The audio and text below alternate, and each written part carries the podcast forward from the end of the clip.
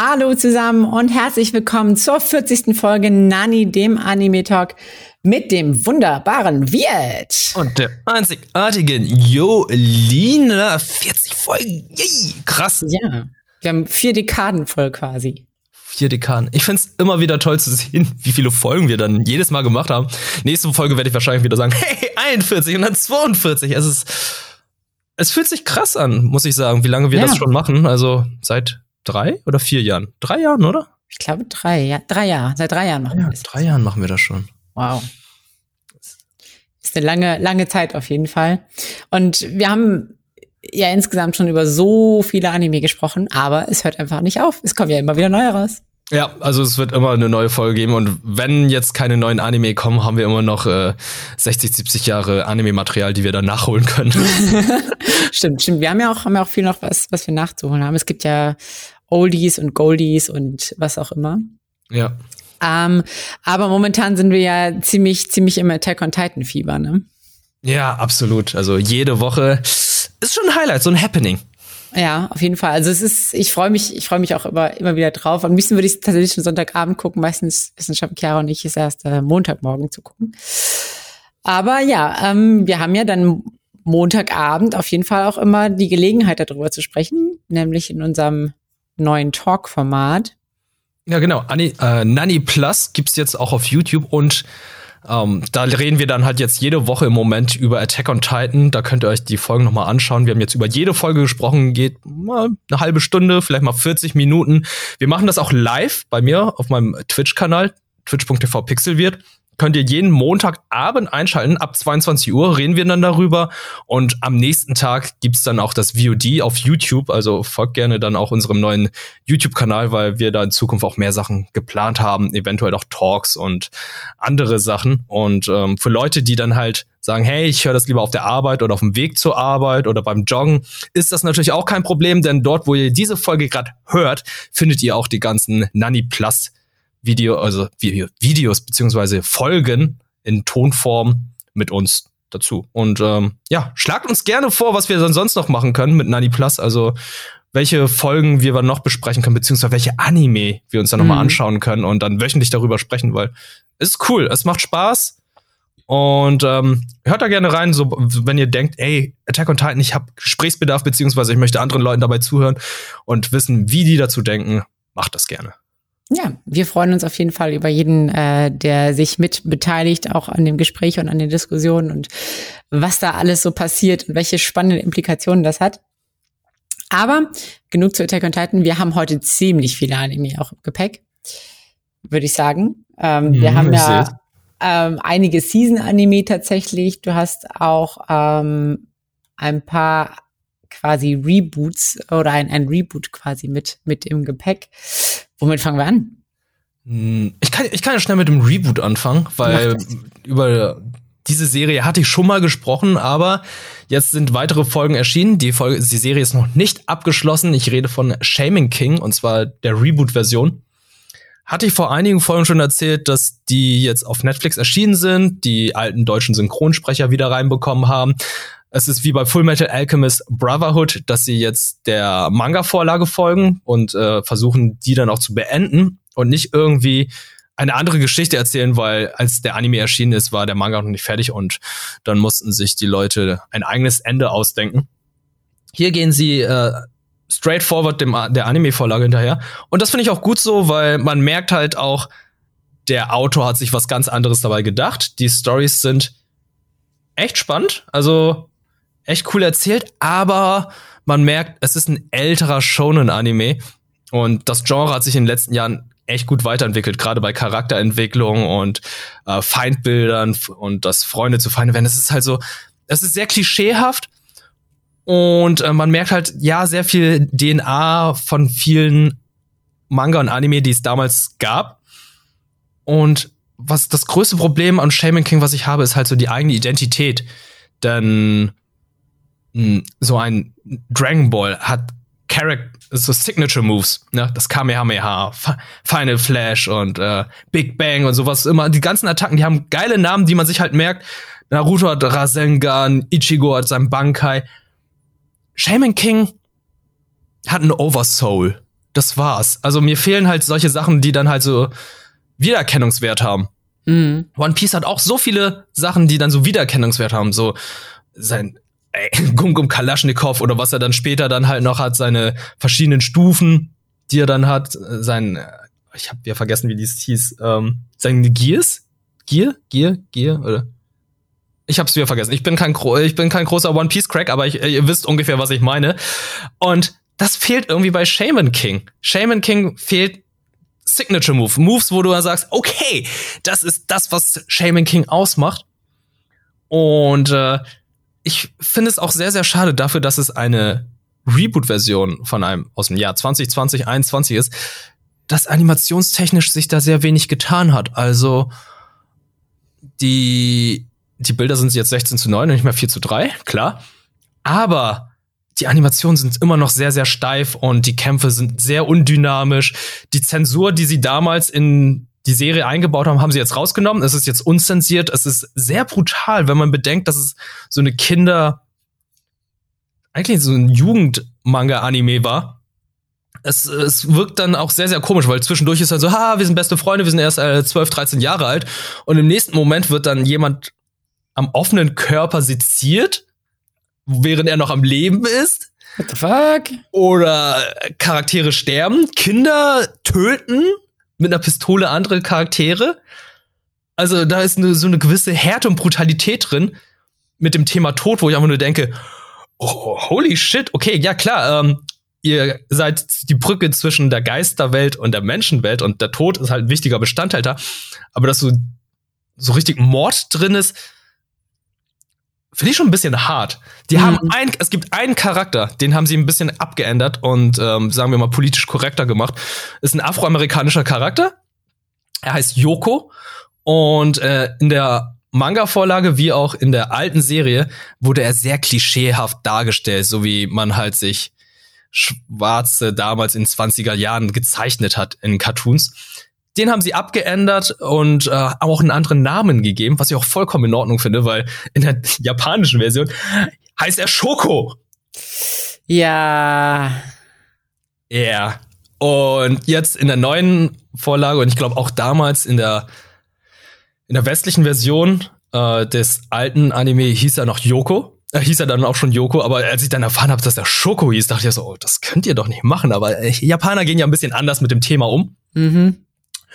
Äh, Finde ich vollkommen in Ordnung. Das ist so die einzige Sache, die dann abgeändert und zensiert wird, was ich sage, ey, komm, da könnt ihr ruhig zeitgemäß sein. Das ist vollkommen cool.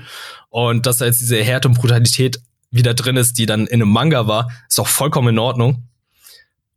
Aber irgendwie gucke ich die Serie letztendlich nur, weil ich wissen möchte, wie der Manga endet. Also jetzt so als neue Einsteiger finde ich Shaman King. Also wenn du vorher noch keine anderen Shonen-Anime gesehen hast oder 12, 13 Jahre alt bist, sagen wir euch, ich war auch ein bisschen älter, glaube ich, zu dem Zeitpunkt, dann ist das cool. Aber als jemand, der jetzt schon so viele dieser Sachen gesehen hat und auch schon, ich, für mich ist ein Paradebeispiel dieses My Hero, das halt, ist halt dieses Genre halt einfach noch so absteppt, einfach neu, Neues reinbringt, so eine gewisse Frische mitbringt, wirkt Shaman King leider sehr altbacken. Mhm. Dann auch ja, werde ich Ende schauen. Ja, das habe ich mir schon gedacht, als du es eben erwähnt hast, so ein bisschen das auch von den Animationen und so weiter. Das kann natürlich mit, mit so einem Jujutsu Kaisen oder einem Demon Slayer natürlich irgendwie nicht, nicht dann nicht mithalten. Und auch, ja. auch My Hero Academia, das ist halt, die Zeit hat sich verändert und vieles hat sich im Shonen Genre eben auch zum Guten gewandelt. Auch was, mhm. was Charaktertiefe angeht und, und so. Das, ja. Ähm, ja, ist natürlich dann klar oder was heißt klar, aber es ist halt ein bisschen schade, dass es dann, dass sie da nicht so richtig nachgezogen sind oder das ist halt, dass man es halt noch sehr merkt. Ne? Das ist halt mhm. sehr, sehr alter, alter Vorlage gewesen. Aber man muss der, äh, muss der Serie auch eins gutheißen, die haben da gewisse Folgen drin. Die finde ich wirklich schön inszeniert. Es gibt eine Flashback-Folge, wo man halt mehr über den Hauptcharakter und äh, seine Freundin er erfährt.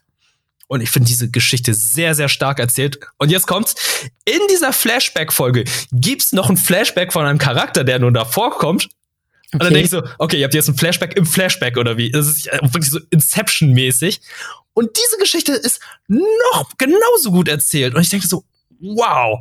Okay, das habe ich jetzt nicht kommen sehen und ähm, das ist eine sehr, sehr schöne und rührend erzählende Geschichte und äh, ich kann leider nicht die Serie nur empfehlen, nur wegen dieser, dieser paar Folgen. Also ich glaube, das ist eine Handvoll von Folgen. Aber trotzdem war ich da auch schon ein bisschen gerührt, als ich die Folge gesehen habe, inszenatorisch und auch mit der Musik, die dann dazu kam. Die war echt schön erzählt. Trotzdem, leider sehr altbacken und ähm, für Fans beziehungsweise Leute, die die alte Serie gesehen haben und jetzt gucken wollen, wie es anders endet, klare Empfehlung, aber alle anderen, die ganzen Anime, die du eben gerade erwähnt hast, Jujutsu Kaisen, Demon Slayer, My Hero, die machen das mittlerweile alle viel besser und haben spannendere Charaktere. Jo ist halt so ein Typ, ja, ich möchte ein einfaches Leben führen, ich möchte Schamanenkönig sein, damit ich ein einfaches Leben führen kann. Oh, jetzt muss ich die Welt retten, voll, Punkt, Punkt, Punkt. Also, okay. Mhm. naja. Ja, das hat nicht so viel, soll man sagen, Tiefe, sage ich jetzt mal. Hat ja. es auch nicht. Trotzdem gut. Ja, und apropos, wo wir bei, bei alten Serien sind, ähm, ich glaube, da kann ich ganz gut, ganz gut anschließen mit Higurashi. Higurashi, okay, ja. erzähl, erzähl. Ähm, da kann ich auch anschließen mit äh, Brutalität und äh, Kindern und naja. ähm, also Higurashi oder auch When They Cry ist eigentlich, also eigentlich ist es ja ein Visual Novel gewesen. Ähm, es gab dann noch zig Adaptionen, irgendwie, was weiß ich, äh, Manga. Es gab dann, was auch immer es alles gab. Ich überblick das nicht. Es gibt ganz viele Sachen. Aber für uns, wir sind ja hauptsächlich ein Anime-Podcast. Ich fokussiere mich jetzt so ein bisschen auf die Anime. Ähm, gab es 2006 tatsächlich ähm, Higurashi uh, When They Cry eben eine Version. Das war von Studio Dean damals. Und es sah halt, ich weiß nicht, wann ich das gesehen habe, aber es, es war sehr ein Kind der 2000er, sage ich mal. Ne? So, also die, die Animationen waren schon sehr, es sah so ein bisschen aus wie, ich weiß nicht, naja, sehr einfach gezeichnet, sehr weird. Du, du, du, du schaust gerade so, als würdest Ich sehe gerade die Bilder. Ich, ich kann vollkommen nachvollziehen, was du meinst. Also übertrieben große Augen auch noch. Ja. Und sehr, sehr bunte Haarfarben. Sehr simpel gezeichnet. Ja. Ähm, aber das ist eigentlich, eigentlich nur, nur Nebensache bei dem, bei dem Anime, weil es ist ja eigentlich ein, also es sieht, es sieht aus wie so ein klassischer Slice of Life Anime äh, mit so mit so Kindern in der, in der Schule und so, aber es ist halt eigentlich ein Psycho-Horror-Krimi mehr oder weniger. Und wie gesagt, es ist 2006 ähm, ist das quasi als Anime erschienen und jetzt kam 2020 noch äh, Igarashi When They Cry Go raus.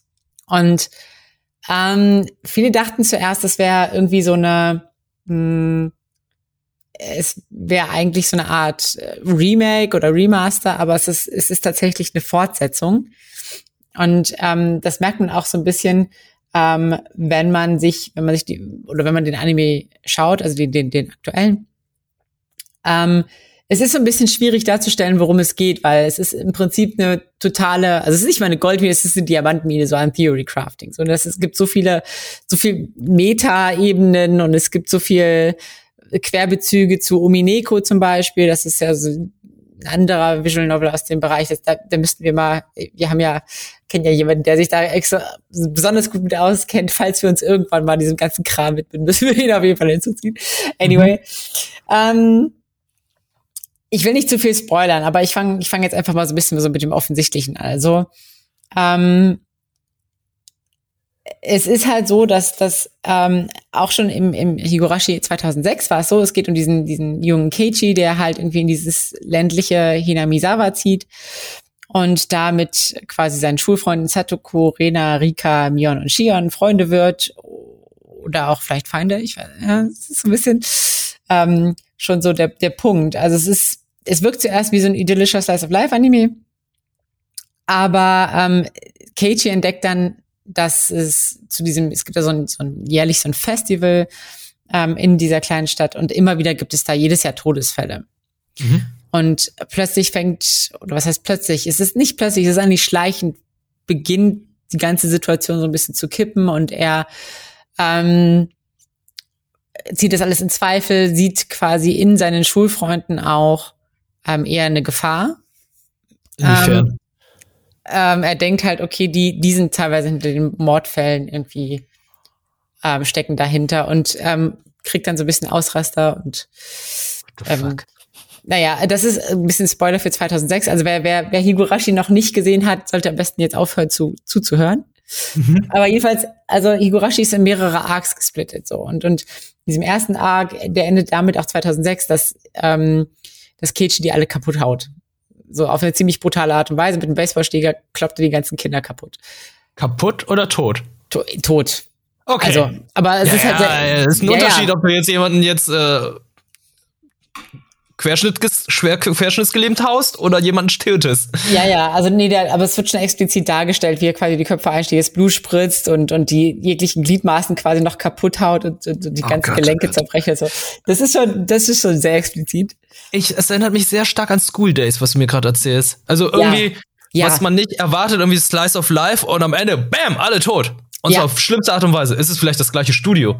Das ist eine gute, gute Frage, oder zumindest ja gleich auch, das weiß ich nicht genau, ob School Day, aber es, du hast recht, ist, die, die, die, die Verwandtschaft zu School Days ist sehr, ähm, ist, ist da, sage ich jetzt Okay, mal so. äh, äh, ich sag's mal einfach so. Animoon, sucht ihr euch etwa die gleichen Genre aus? Ja, das, ja, ich habe das Gefühl, Annie Moon hat so ein bisschen so, so, so einen Hang So ein zu Händchen. für abgefuckte Sachen. ähm, anyway. Ähm, darüber, da, übrigens, Animon, gut, dass du es erwähnst. Ich ähm, werde dazu später noch was erzählen. Die haben nämlich, es gibt nämlich, es ist kein Zufall, warum ich jetzt äh, heute über diesen Anime rede. Ah, okay, okay. Anyway, der, der Anime in 2000, von 2006 war auch in verschiedene Arcs ge gesplittet, so dass man sehr verwundert war, wenn man ihn zum ersten Mal gesehen hat, dass man gemerkt hat, hm, nach der vierten Folge geht's irgendwie wieder von vorne los. Nani. Was ist, Moment, Moment. ja, aber die geschehen, also es passiert dann immer so ein bisschen was anderes. Und man fragt sich aber irgendwann so, hä, was, was zur Hölle sehe ich hier? Okay, okay. ähm, es gibt dafür eine Erklärung. Glaubt mir, es gibt dafür eine Erklärung, aber wenn man es ganz normal guckt so und man schaut so ohne Vorwissen diesen Anime, denkt man sich so, hä? Hä? What the fuck? Und das Interessante ist aber, 20, der Anime von 2020 geht genau wieder so los. Er geht genau so los. Keiichi kommt wieder, zieht wieder in diese in dieses Dorf und ähm, trifft wieder seine Freundin da. Ähm, es ist diesmal tatsächlich vom Zeichenstil ein bisschen, ein bisschen schöner, ein bisschen aktueller, ein bisschen sauberer. Also grob, grundsätzlich ist es noch grob, geht's in dieselbe Richtung, aber es sieht halt einfach ein bisschen besser aus. Ähm, ja, aber wir, wir erfahren halt schon in der zweiten Folge, okay, mh, es ist, es ist kein Remake, es ist kein Remaster, es ist, es geht quasi, es ist ein Sequel, mehr oder weniger, und es geht weiter und es ist nicht, ähm, wir befinden uns wieder in einer Situation und es gibt ein, ein Metagerüst, was das Ganze erklärt. Und wir erfahren vielleicht in diesem Durchgang auch noch ein bisschen was darüber, wer die eigentlichen Verursacher innerhalb dieses Rahmens sind und außerhalb. Ja, egal. Wenn man, wenn man so richtig Bock hat auf, auf so richtig diepe Theory Crafting, auf irgendwelche crazy Zusammenhänge, auf Splatter Gore, auf so eine richtig düstere, creepy Stimmung, dann ist es auf jeden Fall genau das Richtige. Das macht Higurashi sehr, sehr gut, so eine, so eine, so eine sehr angespannte Psychostimmung aufzubauen, die sich so, so, so langsam entwickelt und, und manchmal auch nur so durch, durch, durch Blicke und, und so, so dargestellt wird, hm, irgendwie kippt hier gerade was in irgendeine Richtung und irgendwie war das gerade nicht komisch. Das sind so ganz viele kleine Details. Aber ist das alles nachvollziehbar? Weil im Moment habe ich eher das Gefühl, ja, es ist so ein bisschen Slice of Life und ey Leute, wir wollen die Leute einfach schocken. Wir bringen die auf schlimmste Art und Weise um. Ähm, das war auch mein Fazit, was ich nach dem ersten Schauen von 2000, von dem Anime 2006 hatte. Ich dachte so, okay, das, ist, das ergibt einfach überhaupt keinen Sinn. Ja, das Ähm, ist meine größte Befürchtung. Ich hasse es, wenn einfach nur eine gewisse Härte und Brutalität drin ist, nur um die Leute zu, scho zu schocken und ähm, handlungstechnisch da einfach nichts passiert. Also bring Leute in der Literatur, bring die Leute nur um, Hm. wenn es da einen gewissen Impact gibt, beziehungsweise es, es muss irgendwie was Gutes kommen. Es, nicht, nicht, nicht, nee, nee, es geht nicht nur ums Umbringen, es geht einfach ums Kämpfen.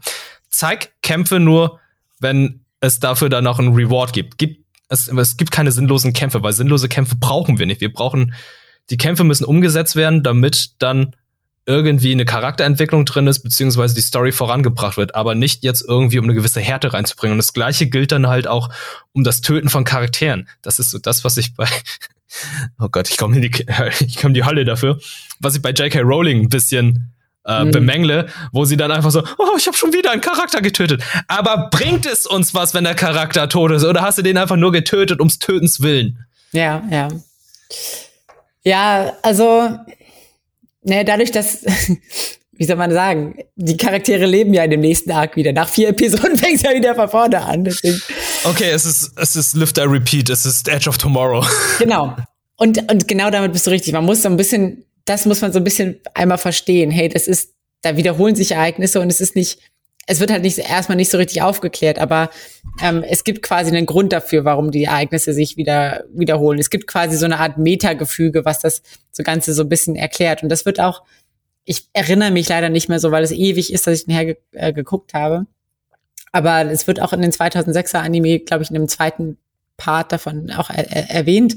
Und es wird jetzt auch in einem 2020 Anime erwähnt. Und ähm, ja, es gibt, also es ist, gibt viel zu entdecken. Und ähm, ganz ehrlich, ich muss sagen, ich fand es total bereichernd, äh, mir dazu auch YouTube-Videos. Ich habe, glaube ich, in Vorbereitung auf diese Folge und in Vorbereitung auf diesen Anime habe ich locker eine Stunde von YouTube-Videos irgendwie geschaut, die erklären, was ist da jetzt eigentlich zu passiert.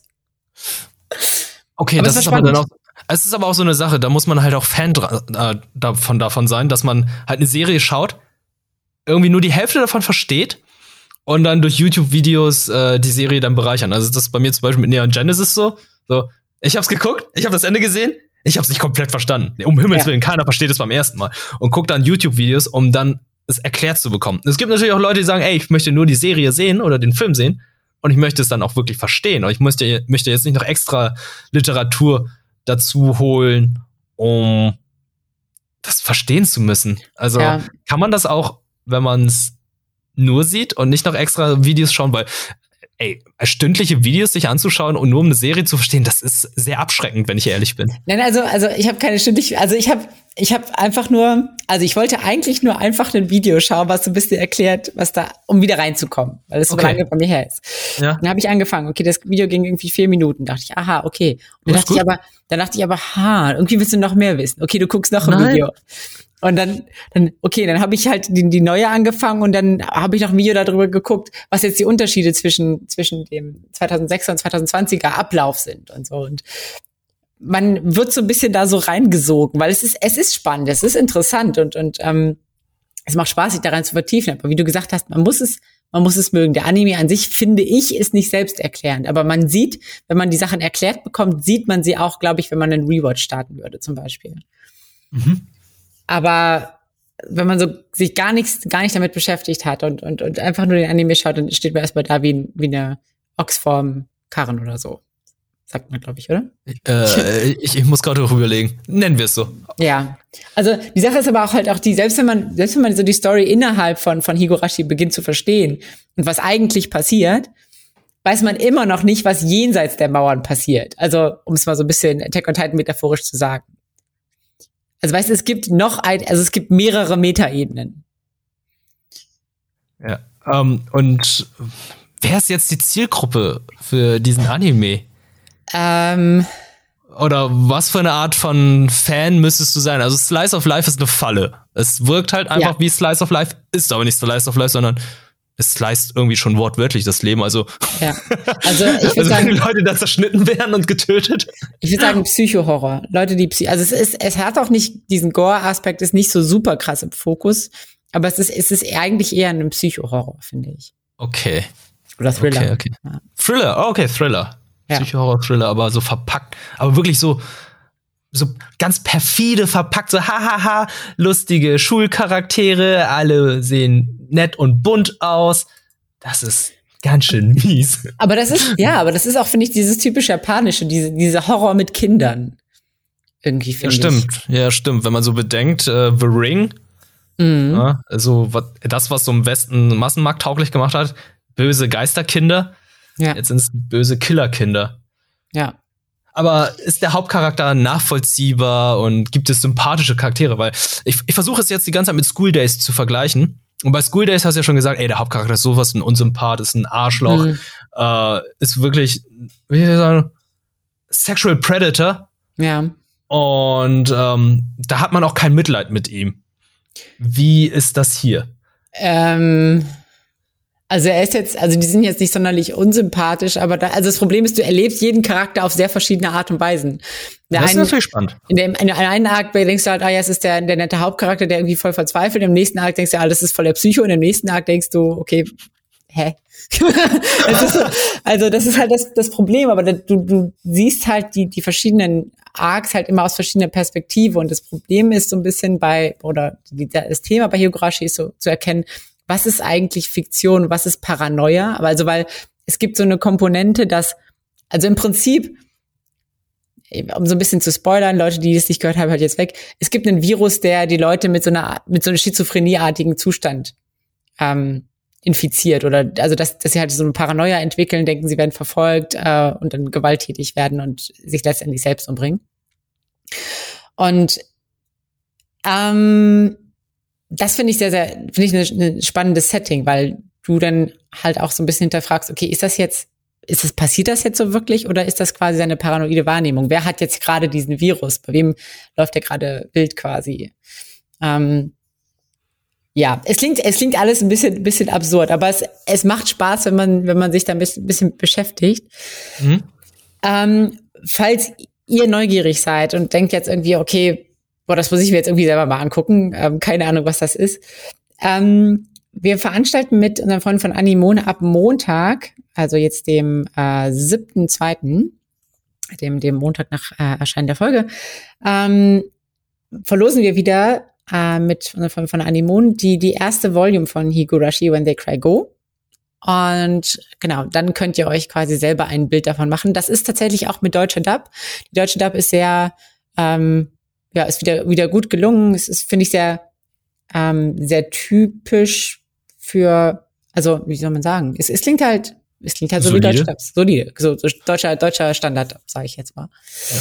Ja. Ähm, genau, da könnt ihr auf jeden Fall dann teilnehmen. Deswegen folgt uns am besten auf Twitter und guckt danach. Wir werden da ab Montag diese Verlosung posten, falls ihr euch nicht ab, habt abschrecken lassen von meinem verwirrenden, verwirrenden Erklärung von Higurashi. So, Julina, jetzt einmal Hand aufs Herz. Sag einfach, das war dann Isekai, weil es wäre doch keine Podcast-Folge, wenn es kein Isekai mit dir gäbe. Also, ob es war ein Isekai, ich wusste es. Moment, stopp, stopp, stopp, nein. Moment. Ich wollte gerade, ich wollte dir gerade widersprechen, aber im Prinzip ist es. Also wenn man, wenn man oh. die Metaebene kennt, mehr oder, also man könnte es so ein bisschen benden in dem Sinne, dass es eine Art Isekai ist aber man äh, ja, egal, es wird zu kompliziert. Aber ich kompliziert und es ist wahrscheinlich Spoiler-Territorium. Genau. Ich habe auf jeden Fall auch heute noch ein Isekai mitgebracht. Die Frage ist, ob wir uns jetzt dem direkt widmen oder ob du uns noch was zu ähm, zu einer Dame erzählen willst, die Leute auf nicht körperliche Weise quält. Oh, okay, okay, okay, okay. Um, don't toy with me, Miss Nagatoro.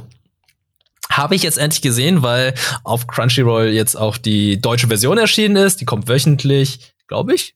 Ich weiß, ja, ich glaube, die kommt noch wöchentlich, weil ich nur eine Folge gesehen habe. Ich habe sie direkt nach Aus Ausstrahlung dann angeschaut, weil ich letztes Jahr gesehen habe, ey, komm, das ist halt so, auch bei den Anime Awards war dann halt so immer dabei, Charakter, ein Intro und so. Ich habe mir das Intro angeschaut, das okay, das ist ein cooles Intro, da werden einfach alle Farben des Regenbogens benutzt. Es ist sehr actionreich, also nicht actionsreich, aber es ist super dynamisch und die Musik mag ich halt sehr, sehr gerne. Und dann habe ich mir die erste Folge angeschaut und musste dann feststellen, nope. Nope. Hauptcharakter, langweilig. Miss Nagatoro, anstrengend. Synchroarbeit, sehr gut und solide. Aber ich glaube, ich bin viel zu alt für dieses Setting und dieses Genre, wo dann halt, wie soll ich sagen, ein Typ, der wahrscheinlich noch nie mit Frauen gesprochen hat, jetzt von einem sehr extrovertierten Mädchen angebaggert und gepiesackt wird. Und ähm, ich glaube, da müsste ich halt viel, viel, viel, viel jünger sein und sehr, sehr viel introvertierter sein, um mich damit irgendwie identifizieren zu können oder irgendwie sagen können, hey, das ist witzig, haha, in dieser Situation kenne ich mich, äh, da sehe ich mich. Ich sehe irgendwie gar nichts. Für mich ist es halt einfach dieses, also nicht, kein Mensch reagiert so wie der Hauptcharakter. Ja. Also da kann man so introvertiert sein, wie man möchte. aber das ist sowas von übertrieben und klischeehaft dargestellt. Und die Miss Nagatoro ist, finde ich halt auch so ein bisschen anstrengend. Ich weiß nicht, ich habe nach einer Folge muss ich einfach nur feststellen, nee, das, das, das ist leider nichts für mich. Aber es gibt wahrscheinlich eine große Fanbase. Wahrscheinlich wird es auch besser, aber die erste Folge hat mich leider sehr abgeschreckt. Mhm. Ich kann es ich kann nachvollziehen. Also ich, ich weiß nicht genau, wie es kommt, dass ich, dass ich ähm, mehr geguckt habe tatsächlich als ähm, als so die erste Folge. Aber ja, es ist ähm, ja, es ist halt dieser, dieses, dieses, oh, sie hat einen Badeanzug an, oh, sie hat Penis gesagt. Es ist so ein bisschen so dieser, dieser Humor. Das ist dieses, eigentlich, eigentlich schon fast Prä- oder dieses pubertäre. Ja, präpubertäre, aber deswegen meine ich ja, vielleicht bin ich ja auch viel zu alt dafür. Also wäre ich 13, 14, wäre ich, würde ich, glaube ich, voll drin sein. Mhm. Gebe ich auch offen zu. aber ähm, ich, ich glaube, ja. wenn man älter ist und halt so vielleicht schon mal mit Frauen gesprochen hat, die nicht innerhalb der Familie sind, wovon ich davon ausgehe, dass alle das schon mal gemacht haben, sollte das kein Problem sein. Also ja. deswegen ist die Serie halt, die ist für die sehr, sehr junge Zielgruppe. Also ja. ähm, für Leute, die so ein bisschen älter sind, wie wir. Ich würde jetzt nicht sagen, dass wir so alte Säcke sind, aber ich würde mal was sagen, dass wir halt nicht die Zielgruppe sind, was ja auch vollkommen in Ordnung ist. Und ähm, dass diese Serie halt jüngere Leute anspricht und äh, wahrscheinlich doch sehr gut unterhalten kann. Also ich glaube, äh, uns unterhalten ja Serien, die wir auch auf dieser Liste haben und äh, womit wir uns wahrscheinlich auch sehr gut identifizieren können. Ja, stimmt. Das ist eigentlich natürlich eine, eine sehr gute Überleitung zu äh, den ganzen ähm, Anime, die wir geguckt haben, die im, im Büroalltag tatsächlich stattfinden. Also gut, wir sind jetzt, wir sind jetzt beide tatsächlich ein bisschen weiter davon entfernt, denn diesen, diesen Standardvertrieb, äh, Selleriemann, sage ich jetzt mal. Selleriemann. das heißt ja mal Salaryman, aber ich bin Selleriemann. Das mag ich. Das ist wie, das ist wie Al Gore in uh, South Park. Ja. I'm Cereal. I'm Cereal. ich mein's voll Ernte. Ja. Nee, ähm, ich, ich habe in einem so Vertrieb gearbeitet, deswegen kann ich es ah, auch nachvollziehen. Ich habe okay. ja in der Reederei gearbeitet. Ach so, ja, stimmt, stimmt. Ha. ja, auf jeden Fall. Ähm, ich habe tatsächlich in den Anime My Senpai is Annoying reingeschaut, weil ich auch, ähm, den gibt's übrigens auf, auf Wakanim. Ähm, auch kurzer, ach so, kurzer Nachtrag. Äh, Higurashi gibt's auch auf Wakanim. Ähm, oh, okay. Genau. Ähm, brauche einen Wakanim-Account. Mm, ja, ich auch. anyway, um, ähm, my Senpai is annoying. Um, ähm, es wurde tatsächlich in Social Media immer wieder dafür gelobt, ähm, wie gut die Charakter da, Charaktere dargestellt werden und vor allem auch, wie viel Spotlight die Nebencharaktere bekommen. Dass es quasi nicht diesen einen Protagonisten gibt und ähm, ja, alles andere dreht sich darum. Ähm, und ich dachte, ach komm, guckst du dir mal wieder so einen, so einen guten alten Slice of Life Anime an, ähm, der sehr, sehr wholesome ist. Natürlich ist irgendwie, Charaktere sind auch, auch gut gezeichnet so und das, das Intro ist, ich hatte es dir ja, glaube ich, auch schon mal geschickt, es macht, was macht so Bock, es ist so richtig so, also es ist halt auch wie so mit so einer Handykamera gedreht und alle schauen so die Kamera, machen so Peace und so und es ist so, es ist sehr dynamisch, es ist sehr. Es ist viel gut. Ja. Viel gut und so richtig wholesome, muss ich sagen. Also, ja. ähm, auch man merkt auch schon die Beziehung zu den gewissen Arbeitskollegen halt, ich glaube, es ist halt auch nur so Beziehung zwischen Kollegen. Und ich muss sagen, das sieht echt toll aus. Es erinnert auch so ein bisschen an die, eine sehr romantisierte Version von, von Leben. ja. Ich glaube, und das ist das Witzige, weil ich glaube, genau das beschreibt den Anime auch wunderbar. So, es ist eine total wholesome, es ist total cool und, und, und schön und man, ähm, badet einfach gerne in diesem Anime, weil er, weil er einem sehr gute Gefühle gibt. Ähm, aber für die, die sich noch nicht damit beschäftigt haben, noch mal kurz, worum geht's eigentlich? Mhm. Ähm, es geht tatsächlich nicht um Schule, sondern ähm, deswegen haben wir das ja auch angesprochen. Es geht äh, um das Arbeitsleben in einem japanischen Vertrieb und ähm, die die Hauptcharakter, äh, die Hauptprotagonistin ähm, ist eben ein, ein Kohai, also ein, ein Junior-Mitarbeiter und kommt eben in diesen, dieses, diesen Vertrieb. Und ähm, also genau, Igarashi Futaba heißt die.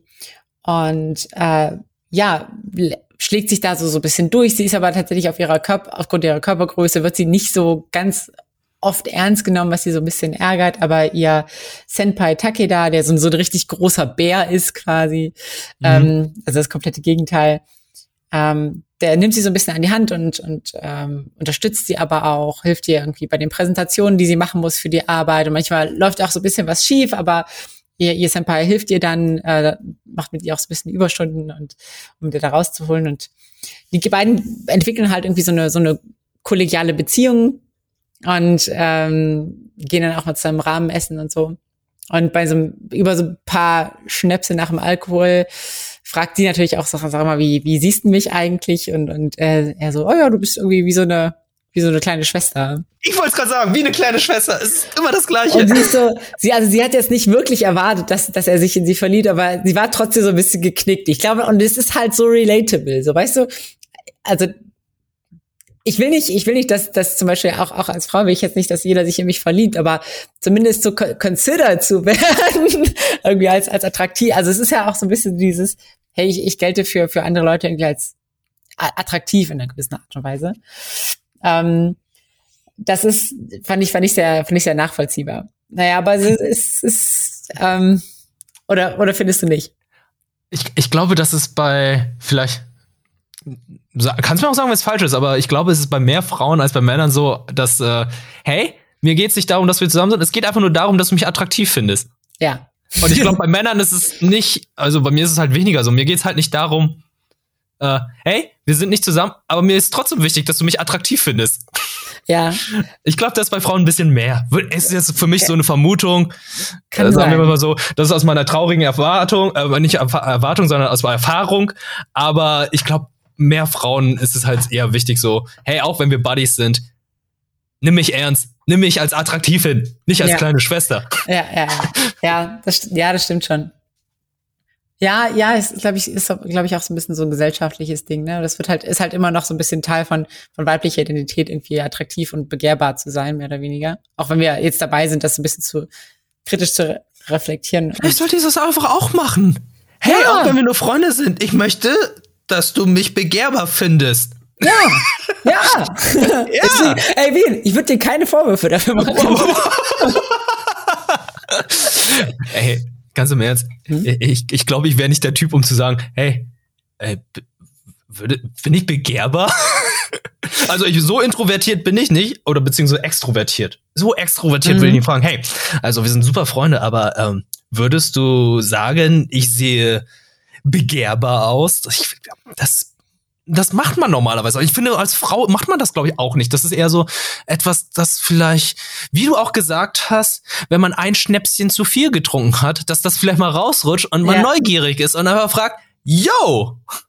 Also auch wenn wir Freunde sind, würdest du sagen, ich sehe gut aus? Ja, ja. Oder wäre attraktiv? Ja.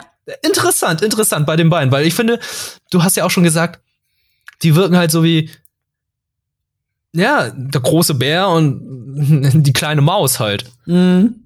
Da, äh, ich, ich kann ja jetzt auch nicht sagen, ob da jetzt irgendwie sind es nur Freunde, sind es nur Arbeitskollegen, ist da eine sexuelle Anspannung? Ich glaube eher das Dritte. Ja, ja was, ich weiß nicht, man müsste wahrscheinlich, äh, ich habe den Anime noch nicht zu Ende geguckt, deswegen kann ich, kann ich noch nicht auflösen, in welche Richtung es geht, aber es, es hat auf jeden Fall im späteren Verlauf auch leicht romantische Tendenzen. Ah. Wahrscheinlich immer bei den anderen Kollegen, wenn man das so eine typische Serie ist. Immer bei den Hauptcharakteren, da tut sich nichts. Aber bei den anderen Kollegen ist immer so, fuck, die kommen zusammen. Gute, gute Überleitung. Tatsächlich gibt es ähm, in dem Office, in dem die arbeiten, auch, ja, viele, ich habe ja schon am Anfang erwähnt, es gibt so viele Nebencharaktere, die auch irgendwie beleuchtet werden.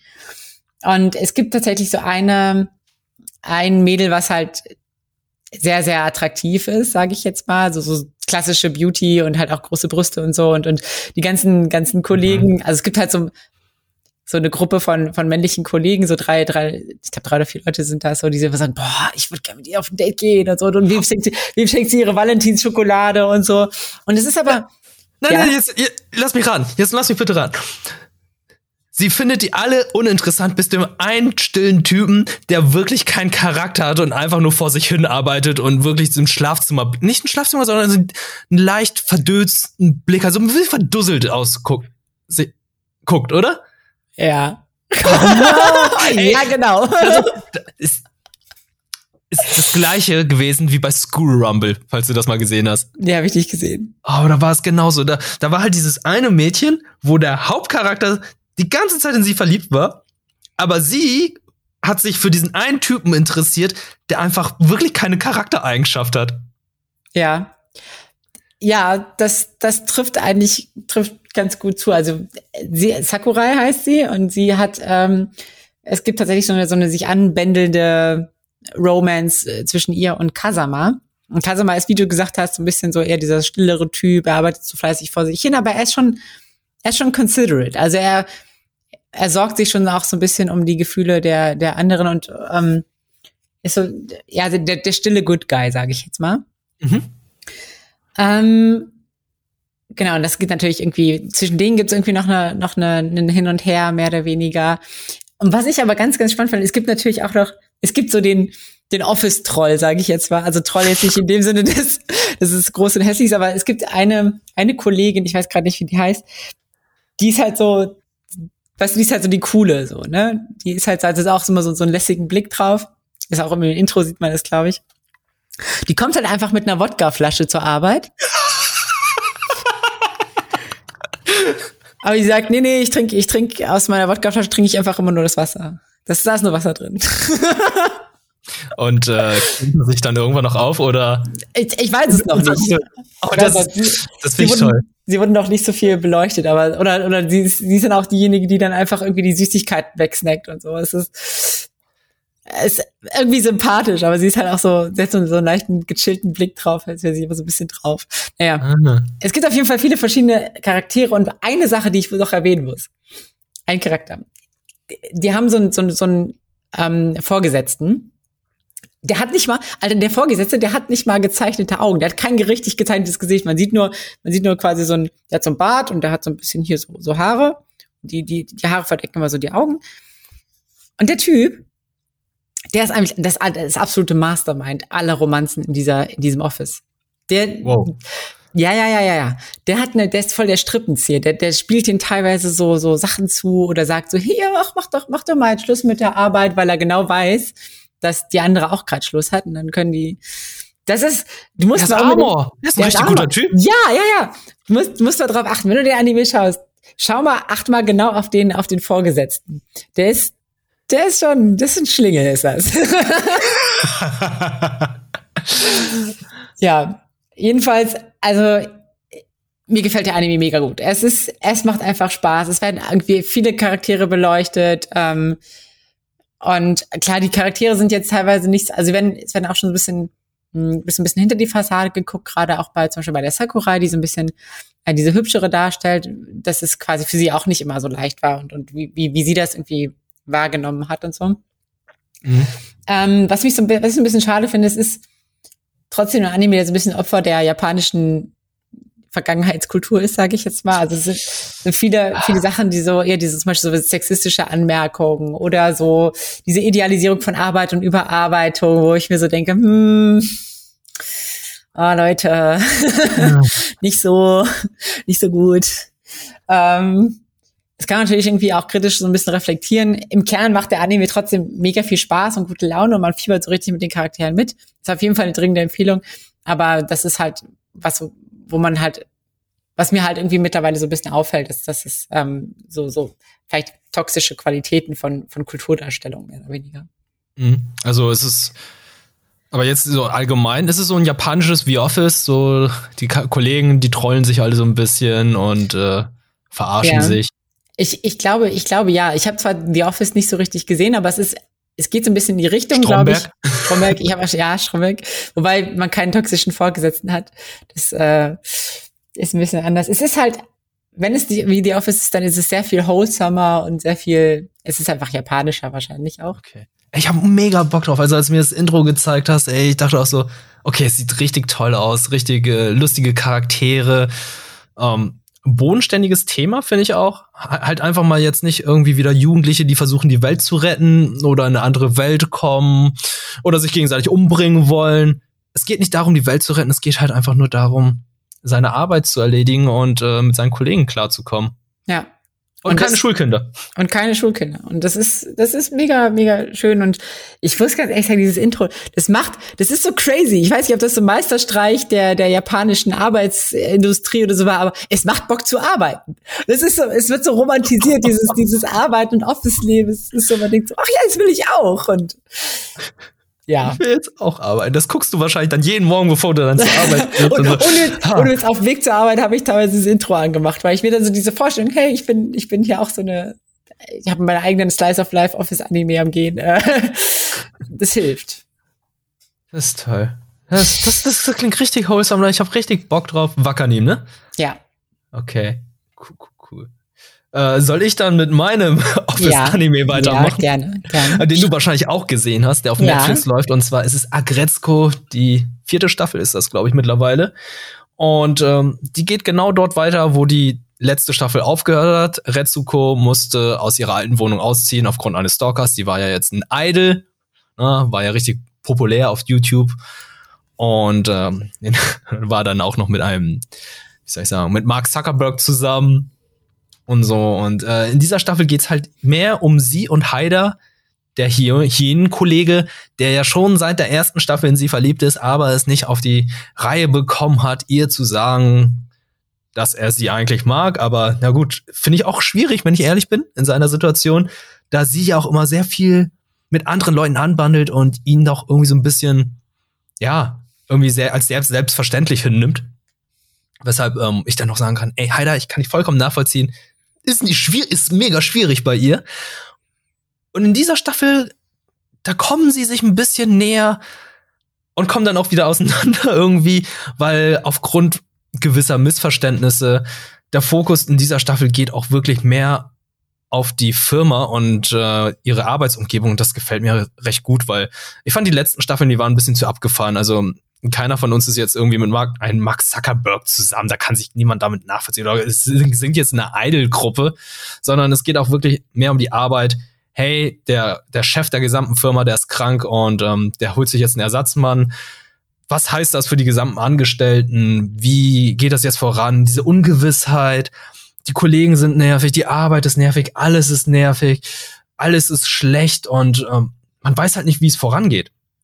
Und ähm, dass Retsuko da damit irgendwie klarkommt und immer noch ihr Ventil hat, zum Beispiel, finde ich ganz gut. Und was ich sehr, sehr spannend finde, ihr direkter Vorgesetzter, das Schwein, Direktor Ton, war ja wirklich, ist zum einen wortwörtlich ein Schwein gewesen.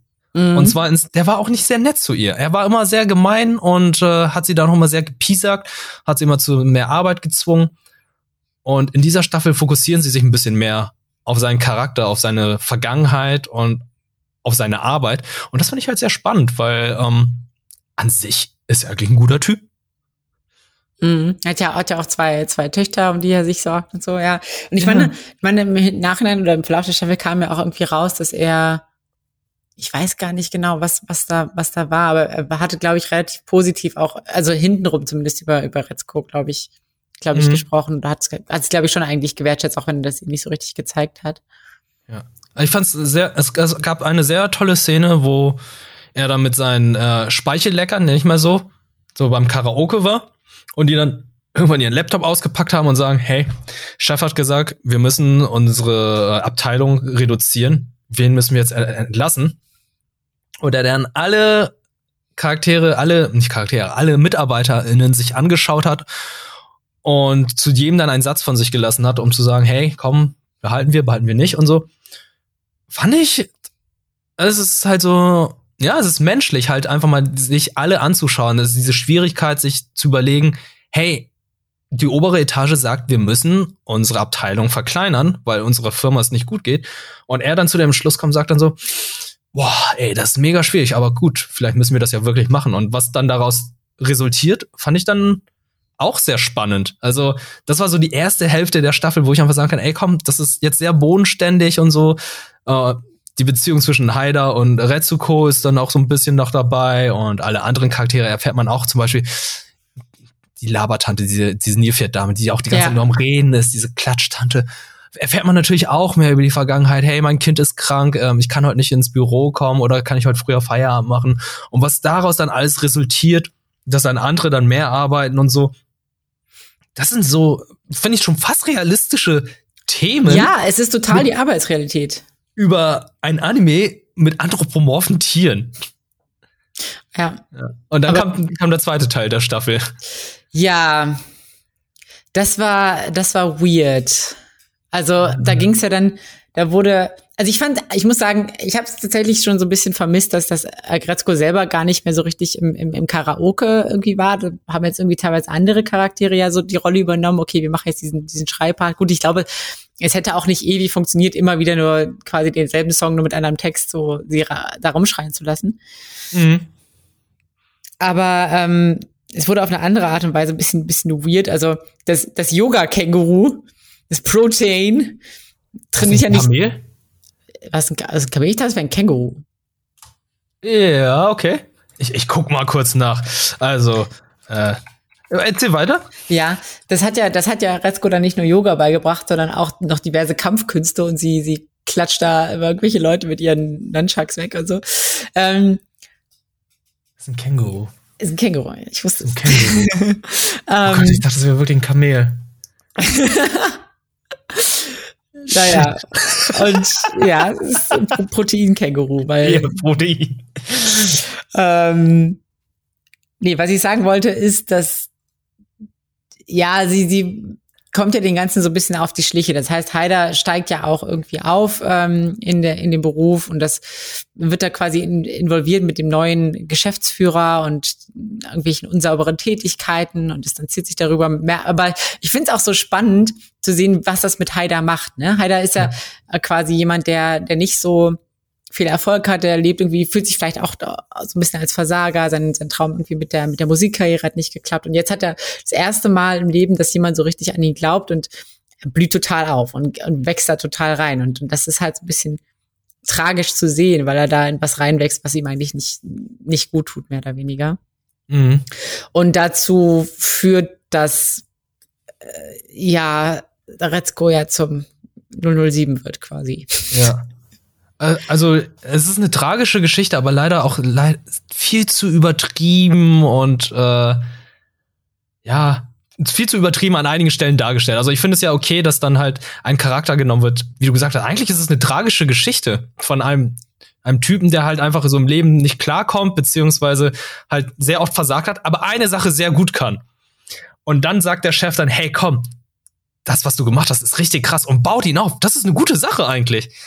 Aber dann, dass er dann als Werkzeug umgebaut wird, fand ich schon tragisch, aber dass dann er sich dann mit seinen ehemaligen Kollegen dann halt so ein bisschen, äh, wie soll ich sagen, die verfeinden sich ja irgendwie und verbünden sich und dann passieren nur ganz merkwürdige Sachen, wo ich mir denke, nein, jetzt ist wirklich so diese James Bond-Agentensache.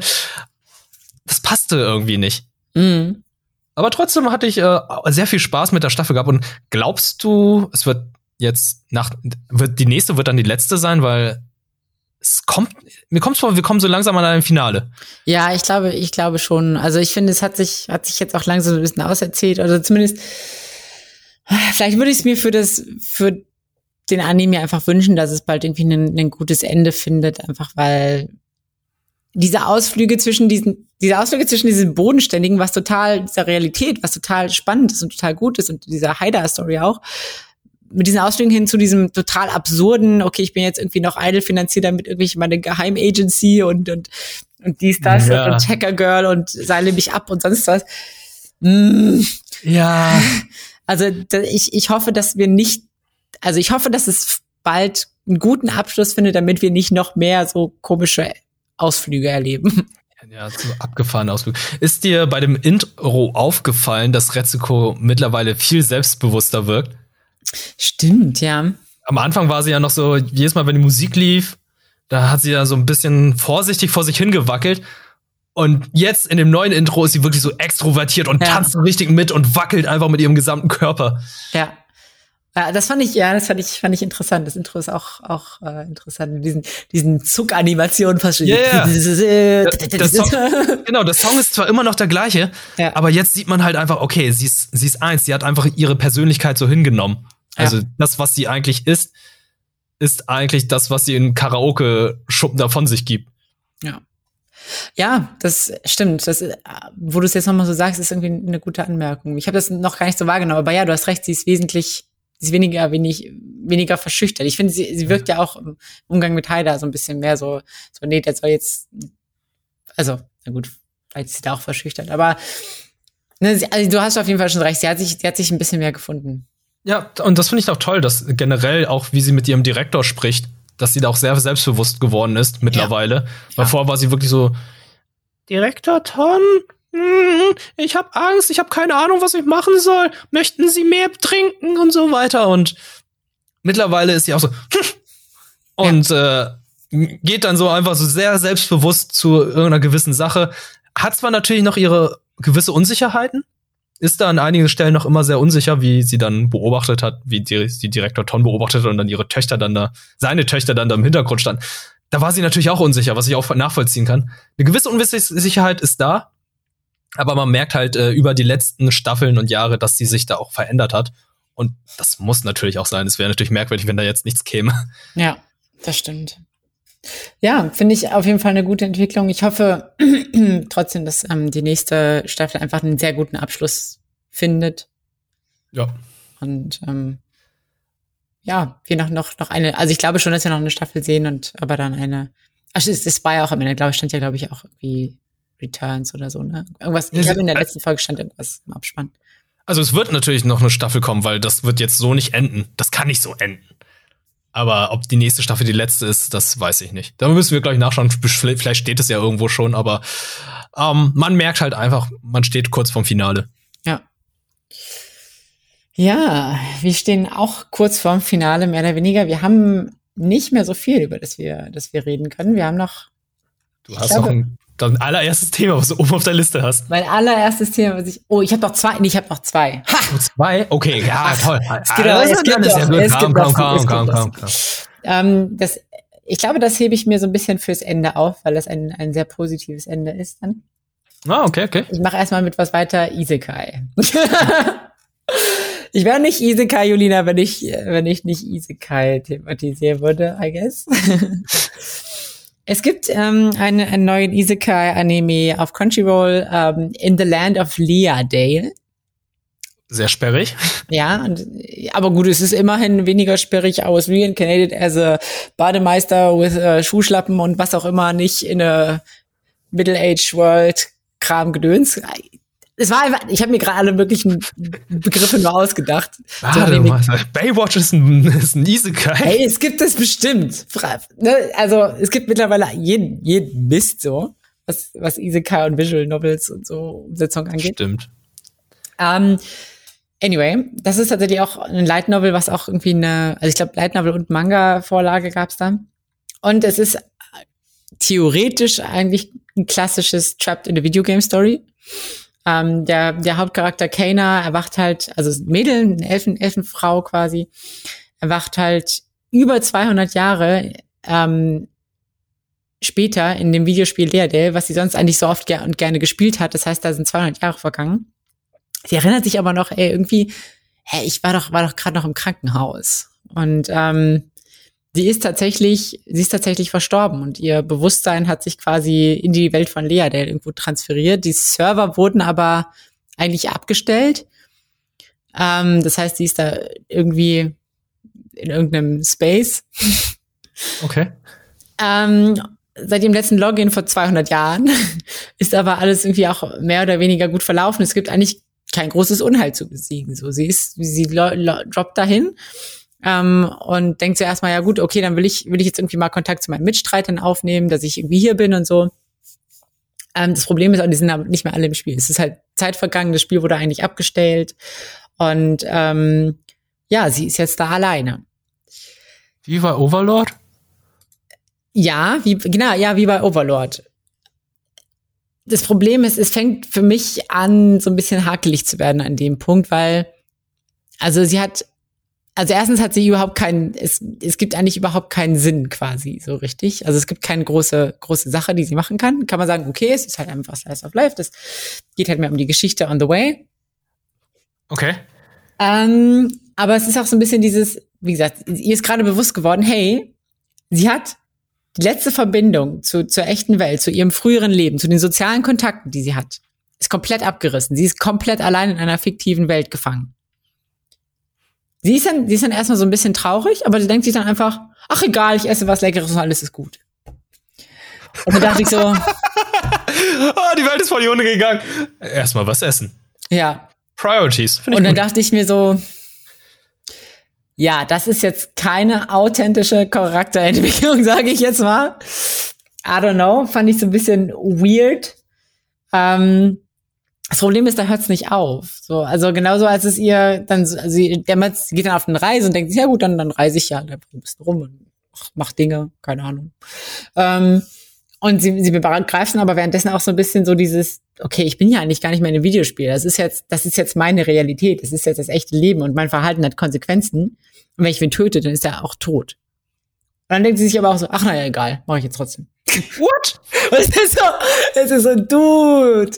Jegliche, jegliche Möglichkeit für, für Charaktertiefe und Entwicklung ist total einfach abgekattet. Es wird immer, wird so angedeutet, ja, eigentlich ist das ja so, aber auch ist auch egal. So, hm, also kann man natürlich auch sehr einfach eine Geschichte erzählen, in dem einfach alles egal ist. Ja, ja, und das, das, da muss ich sagen, boah, Leute, das brauche ich jetzt nicht. also es hat mich, ich habe vier Folgen geschaut, es hat mich überhaupt nicht gereizt, das jetzt weiter zu gucken. Also es ist, es plätschert einfach nur so belanglos vor sich hin. Es gibt keine, also weißt du, wenn man, wenn man keine inhaltliche Tiefe generieren kann, weil es keine große Mission gibt, keine, keine, was weiß ich, keinen Gegner zu besiegen, dann muss man wenigstens auf charakterlicher Ebene irgendwie eine Entwicklung darstellen. Aber auch das passiert Ko nicht. Wie bei Konosuba. Genau, wie bei Konosuba. Aber auch das passiert nicht. Und das ist halt, es wird halt immer so angedeutet und dann halt direkt wieder abgewürgt. Und dann denke ich mir so, ja, das ist halt total wasted. Also mhm. keine Ahnung, wie das im späteren Verlauf ist, aber nach vier Folgen habe ich jetzt gesagt, okay, das brauche ich nicht weiterschauen. Das ist mir, ist mir zu stumpf ein bisschen. Also ich meine, wer das, wer das möchte, so einfach so eine, so eine lockere Slice of Life Story von so einem Mädel in einem Videospiel, kann das gerne machen. Ist auch irgendwie Animation und so, ist auch ganz normaler Standard, aber es ist halt, ob man das jetzt guckt oder nicht, ist halt auch, naja.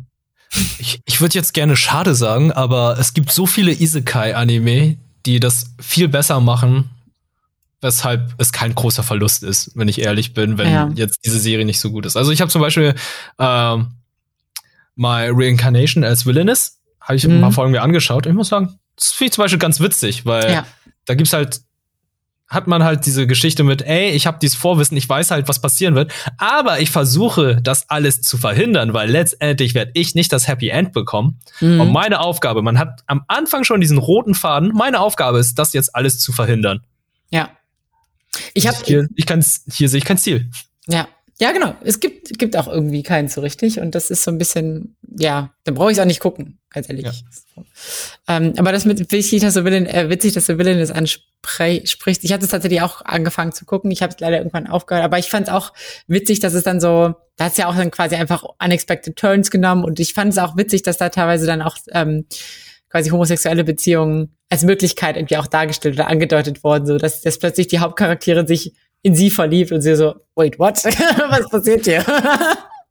Wie in echten Videospielen. Alles ist möglich. Alles ist möglich, so soll es sein. Ja. äh, ja. Nicht nur Videospielen, auch im Leben. Auch im ja. genau, also das war auf jeden Fall nichts, nichts für mich, sag ich mal. Aber was ist sonst für dich? Was, was ist, ist, es? Was, was ist, ist, das, was du uns aufgespart hast? Jetzt bis zum Schluss. Ja, ja, ja, ja. Es ist Rust Eater Bisco. Und ich habe von Rust, also am Anfang jeder Season gucke ich mir immer so, so eine Übersicht an, okay, was für Anime kommen da?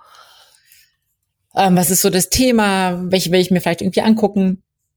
Und Rust Eater Bisco war tatsächlich etwas, wo ich gesagt habe, ja, von der Story her, okay, klingt, klingt relativ klassisch. I don't know, muss ich jetzt nicht auf meine, auf meine Lesezeichenliste setzen.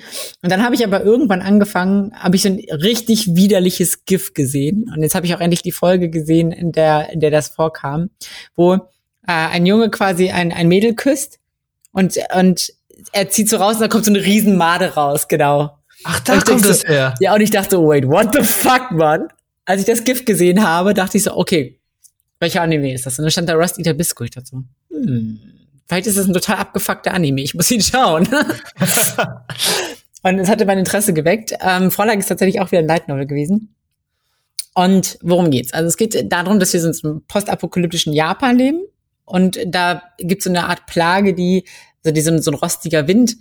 Und ähm, der zerstört sowohl Gegenstände, aber auch Lebewesen und Menschen. Das heißt, auch Menschen können quasi von Rost befallen werden und ähm, sterben dann langsam irgendwann.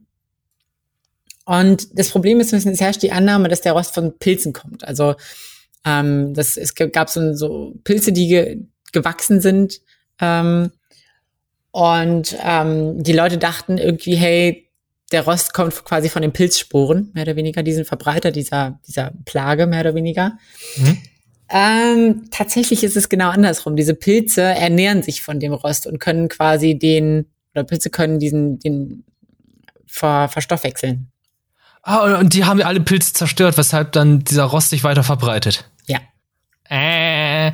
Genau. Und es gibt aber tatsächlich so eine, so eine Gruppe von, von Mushroom Keeper heißen die. Das heißt, Leute, die ähm, sich eben mit diesen Pilzen auseinandersetzen und versuchen, ähm, besonders gute Pilze, diesen, es gibt einen besonders guten Pilz, nämlich den, den äh, Sabikui Bisco, also den literally übersetzt äh, Rust Eater quasi, Rust Eater Pilz, der quasi es auch schafft, ähm, diesen Rost von Menschen eben wegzustoff, verstoffwechseln.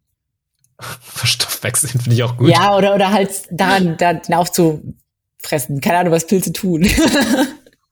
Was tun Pilze? Was, was tun Pilze eigentlich? Ich weiß es nicht. Schmarotzen. Schmarotzen. Rost also, weg zu Schmarotzen. Naja, also Pilze, war es nicht so, dass Pilze sich dann auch so ein bisschen mit, also sie ernähren sich doch mit von dem, was äh, der Wirt so von sich gibt. Also. Ich glaube, ja, ich, ich glaube schon. Eigentlich Schmarotzer, ja. Ja. Naja, es gibt jedenfalls diese, diese Mushroom Keeper, die eben auf der Suche oder die quasi mit diese Pilze bewahren und auf der Suche sind nach diesem ultimativen Pilz. Und dazu zählt halt auch Bisco. Ähm, äh, oder ja, doch, Bisco heißt er, der Hauptcharakter. Ähm, der wird quasi von allen Leuten gejagt, mehr oder weniger. Der hat keinen, keinen guten Ruf, weil alle der Leute denken ja, okay, der verbreitet Pilze, ähm, der ist dafür verantwortlich, dass hier überall Rost ist, ist quasi ein Ökoterrorist und Mörder. Okay. Ähm, und deswegen, ja, tatsächlich versucht er genau das Gegenteil. Er versucht halt irgendwie Pilze zu verbreiten, damit die den Rost eingrenzen oder ein, ein, eindämmen. Ähm, und jetzt wird's so ein bisschen crazy. Jetzt wird's so ein bisschen crazy. Inwiefern? Also, die Welt. Also, er ist als Mushroom Keeper, er kann zum Beispiel so, er kann so Pfeile schießen und da, wo die treffen, da wachsen gigantisch große Pilze. Okay. Und ähm, diese Pilze kann man auch quasi zur Medizin machen und, und die können benutzt werden, um Leute so ein bisschen, also diesen, diesen Rostprozess so ein bisschen aufzuhalten zumindest, aber es ist noch nicht keine Heilung so. Er sucht halt den, den super guten Pilz. Na gut, er kann jedenfalls Pilze verschießen, mehr oder weniger. Er reitet auf einer gigantischen Krabbe. Okay, das ist geil.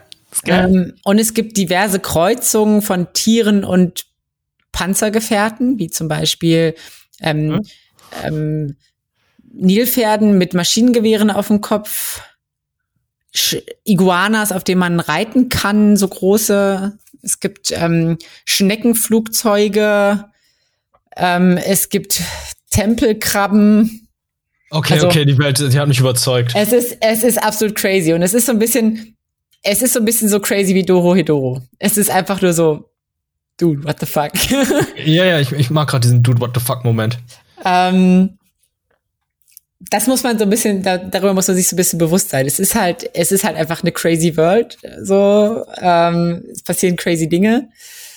Ähm, aber es ist irgendwie eigentlich ganz spannend. Und, und Biscuit tatsächlich, also dieser, dieser Mushroom Keeper, trifft auf den, den jungen Arzt Milo, der von allen nur Panda genannt wird, so, so, so einen Fleck hat quasi über dem Auge. Und die werden quasi durch, vereint durch den Wunsch, die Heilung irgendwie für die Welt zu bringen, begeben sich halt irgendwie auf so eine bizarre Reise und auf Riesenkrabben und fliegenden Walen und so Kram. Ähm, auf der Suche nach diesem Pilz. Was ich so ein bisschen interessant finde, also es ist natürlich, wie gesagt, es ist total bizarr. Das, das Intro macht mega Bock, ist so ein richtig fetziger Rocksong, der so ein bisschen crazy ist. Ähm, muss ich echt dran gewöhnen, dass es so nach, nach eigenen, eigenen Regeln spielt, aber ich finde diesen Twist mit der, mit dieser Desinformation über den, den eigentlich gut meinenden Charakter ganz interessant. Also auch vor allem, wenn man das so ein bisschen betrachtet mit den aktuellen Medienphänomenen, die Desinformation, Umgang mit der Klimakrise. Da kann man schon so ein bisschen Parallelen ziehen. Ähm, ich habe bis jetzt aber, also ich habe vier Folgen sind gerade draußen, ich habe die alle gesehen. Ich finde es sehr spannend und ich hoffe aber so ein bisschen, dass das so ein bisschen ausgebaut wird mit dieser mit dieser vielleicht so ein bisschen deeperen Message und dass es nicht nur quasi so ein Adventure-Anime wird, der einfach total bizarr ist, sondern dass es vielleicht auch so ein, noch so ein bisschen so, so ein Message gibt, mehr oder weniger. Mhm. Ich werde es auf jeden Fall weiterschauen, aber es ist, es ist, es ist crazy. Aber was ja nicht verkehrt ist, also ja. ganz im Ernst, wir mögen Jojo. Ja, ja, du hast recht. Also abgefahrener wird's ja nicht und da steht Bizarre schon im Namen. Ja. Es gibt auch, was ich ganz interessant finde, es gibt immer wieder so, ich sag mal, sexuelle Anspielung. Ähm, mhm. Es ist aber nicht so, also es ist nicht edgy oder so, aber es ist, ist halt so. Es gibt eine Szene zum Beispiel, da ist der Doktor, der ist in einem Bordell und der, also, und, und man sieht, man sieht, so, nee, man sieht, man sieht, nur, man sieht nur so einen Vorhang und die, die, die, ähm, die Sexarbeiterin sagt halt so, so, so, oh, du hast aber ein, ein, ein großes Teil und, und, und sei bitte vorsichtig und so und es, es wird so sehr angedeutet, als würde die da Sex haben, dabei untersucht er sie quasi eigentlich nur und, und so, sorgt dafür, dass, dass es ihr gut geht. Mhm. Ähm, und jetzt auch in der, in, ich glaube, in der, also. Ja, ja. Und in der, in der äh, vierten Folge gab es auch so, so leichte sexuelle Anspielungen und so. Es ist, ist immer. Ist also, ganz nett, aber es ist nicht für kleine Kinder, sondern schon ein bisschen für erwachsenere Kinder. Ja, ja, schon. Ja, für erwachsene Kinder. Ja. ja. Genau, das ist, und das wird aber auch quasi das finde ich so ein bisschen spannend, das wird schon so angeteasert in der nächsten Folge, also in der fünften geht es so ein bisschen darum, ähm, um was eigentlich so Kinder, die quasi zurückgelassen wurden in der Welt, wie die versuchen, da über die Runden zu kommen. Und es hat dann mhm. diese ganzen, diese ganzen postapokalyptischen Tropes, also diese, diese Stadt, in der das zuerst stattgefunden hat, die ist auch total korrupt und so. Es gibt so Schwarzmarkthandel, Leute müssen irgendwie gucken, dass sie so zusammenhalten. Also es hat auch so, es hat auch sehr, teilweise sehr ernste oder düstere Komponenten. Das finde ich, finde ich auch ganz gut. Klare Empfehlung von dir. Klare Empfehlung von mir. Alles klar. Also My Senpai ist annoying und äh, äh, Rust Eater, Rust Eater, das sind so die zwei Sachen, die ich glaube ich nachholen werde. Also mhm. das hat mich gerade überzeugt. Also gerade My Senpai ist annoying, das ist halt so dieses wholesome Slice of Life, was so in unserem Alter ist, was ich ziemlich cool finde und abgefahrene Welten mit abgefahrenen Charakteren und abgefahrenen Fähigkeiten. Ich glaube, äh, da werde ich glaube ich viel Freude finden mit Rust Eater. Ja, man muss ja, ja, also abgefahrene Fähigkeiten, also er ist halt ja, auch kaum Pfeile verschießen und dann kommen Pilze. Das ist ja, ja, und es ist, er ist halt auch crazy stark. Er wirft halt einfach, an einem gewissen Punkt wirft er einfach so ein ganzes Motorrad. So.